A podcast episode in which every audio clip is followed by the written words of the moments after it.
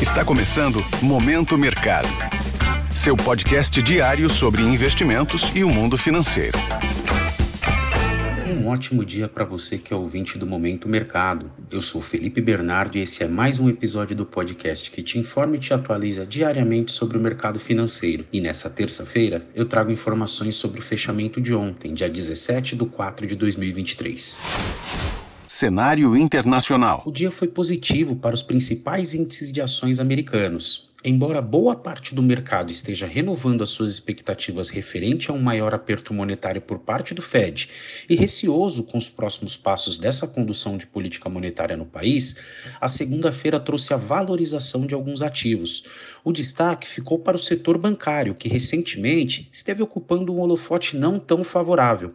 A alta no preço dos bancos trouxe fôlego para o mercado e contribuiu bastante para o fechamento no azul. Com isso, os principais índices de ações norte-americanos fecharam da seguinte forma: Dow Jones subiu 0,30%, o S&P teve ganhos de 0,33% e o Nasdaq alta de 0,28%. Na renda fixa, com a consolidação da perspectiva de maior aperto monetário na próxima reunião do Fed, que acontecerá agora em maio, foi inevitável a subida das taxas, e nós enxergamos a valorização dos principais vencimentos das treasuries. Outro ativo que também apresentou alta foi o dólar, que subiu bastante ao redor do mundo e que, analisando o índice DXY, que você, ouvinte do momento mercado, já sabe que esse índice avalia a variação do dólar frente a uma cesta de moedas fortes, registrou alta de 0,54%. Cenário nacional. Por aqui, o movimento do dólar não foi diferente do que enxergamos ao redor do mundo, e a moeda apresentou valorização frente ao real é válido lembrar que o comportamento da moeda na semana passada possibilitou que a cotação ficasse abaixo dos R$ reais, algo que a gente já não via há muito tempo.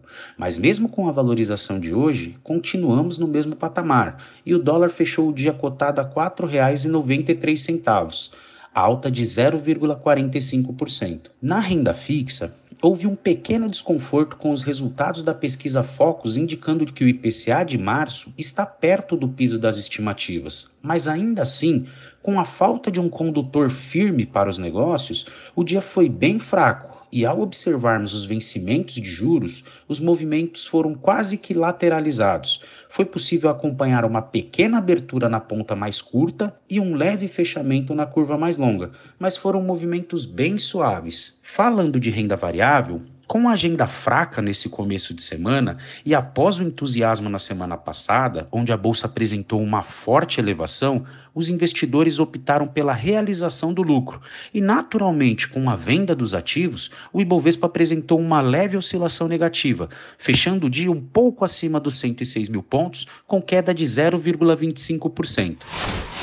Pontos de atenção. Para o dia de hoje, olhando para o cenário local, temos a provável entrega da proposta do novo arcabouço fiscal. Lembrando que o texto, caso seja aprovado, vai substituir o teto de gastos, então é algo que pode dar uma movimentada no mercado.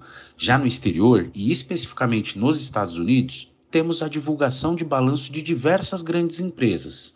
Trazendo um giro de mercado para o início do dia, na Ásia, após a divulgação de alguns dados econômicos serem considerados mistos pelo mercado, como por exemplo o PIB chinês para o primeiro trimestre, que veio melhor do que a expectativa dos especialistas, mas os dados referentes à produção industrial decepcionaram.